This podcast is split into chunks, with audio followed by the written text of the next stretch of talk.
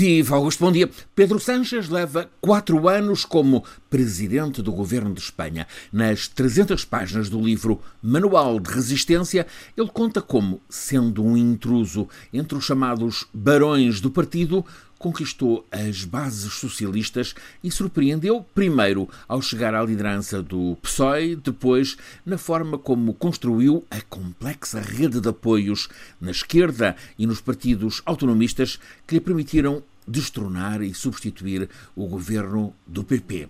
Esse mesmo engenho que Sanchez revela no Manual de Resistência está a ficar evidenciado nos três dias de debate sobre o Estado da Nação, o Reino de Espanha, que hoje tem jornada final no Parlamento, as Cortes de Madrid. Nestas últimas semanas, as sondagens mostravam o PP, que agora tem nova liderança, do galego Alberto Feijó, a crescer. Os partidos à direita ultrapassaram mesmo o conjunto da esquerda que sustenta o governo espanhol.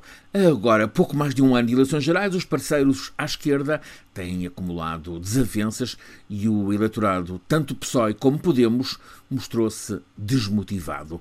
O próprio Sánchez parecia ter perdido a iniciativa, mas nesta semana reviravolta. Ele usou o debate sobre o Estado da Nação para se colocar ao volante e, no atual contexto de guerra, com a crise energética a disparar a inflação e a incerteza, Sanchez voltou ao método que descreve no Manual de Resistência. Abriu o debate parlamentar como se estivesse a apresentar um programa de governo. Foi teatral a apresentar medidas que dão ânimo à base que tem andado tristonha. Vestiu o traje social, tratou de atrair as classes médias que estão em desconforto e mesmo irritação. Apesar de anunciar novos impostos, conseguiu apoios da esquerda, porque são impostos de solidariedade a aplicar aos lucros quer da banca, quer das companhias energéticas. Sanches levou para a tribuna das Cortes de Espanha um pacote de inesperadas medidas sociais para atenuar o efeito da grande inflação e mais,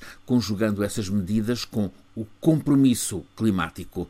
Anúncio com mais impacto: os passos ferroviários na Renfe ficam gratuitos a partir de setembro até final do ano. Mais do que o alívio para quem trabalha nas cercanias, nos arredores e que todos os dias usa o transporte de comboio, é um incitamento a que mais gente deixe de usar o automóvel, passe a recorrer ao comboio. É assim um passo para a necessária descarbonização. Esta medida tem o custo estimado de 250 milhões de euros. Sanchez considera um investimento com um custo compensado pelo imposto sobre os lucros da banca e das energéticas. Outro anúncio com impacto aumentou em 100 euros por mês as bolsas para estudantes com mais de 16 anos.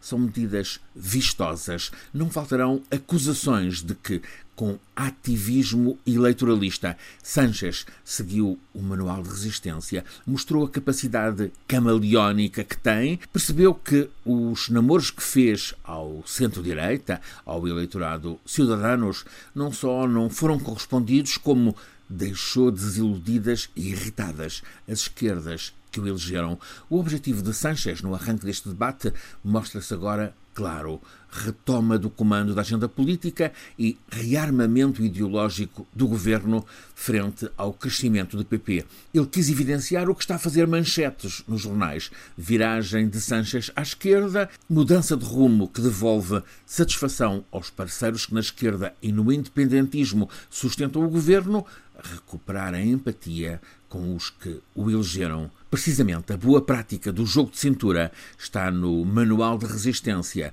de Pedro Sánchez.